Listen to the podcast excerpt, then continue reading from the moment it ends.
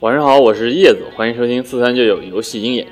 今天大事不多啊，但是还是很值得叶子跟大家说道说道的。首先是网易 CEO 丁磊，他前段时间众筹养猪的事儿，估计大家都知道了吧？这不这两天啊，有媒体针对这件事儿对丁磊进行了采访。丁磊呢，在采访中对他养猪的想法以及卖茶的想法都做出了回应。当然了，作为一家游戏公司的 CEO，丁磊也说到了十年前网易做游戏业务时遇到的一些问题，具体都聊了些啥，叶子就不在这里多说了，大家可以在文章中查看采访视频。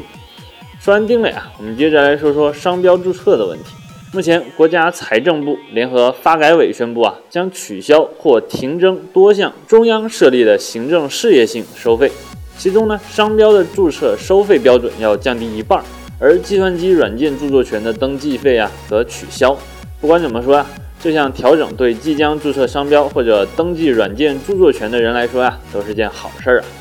好了，聊完商标注册，我们接着来说说财报。这两天呢，有两家游戏相关公司发布了2016年度的全年财报，其中呢，顺网科技全年营收达到17亿元，净利润5.21亿元，其中呢，游戏营收达到了6.98亿元。二零一七年呢，顺网科技将继续深化互联网娱乐平台的定位，通过打造 VR、电竞主播、游戏、娱乐在线以及 ChinaJoy 线下展会等内容完善平台体系，继续深入他们的泛娱乐布局。而飞鱼科技方面呢，他们全年营收达到一点八八亿，旗下二零一六年推出的《保卫萝卜三》成绩出色，上线后呢，曾连续霸占 iOS 下载榜榜首十七天之久。同时啊，他们也在海外市场以及独立游戏市场取得了不错的成绩。二零一七年呢，除了他们的年度大作《神仙道二》以外啊，他们还会推出五款手游，其中呢包括三款 RPG 游戏，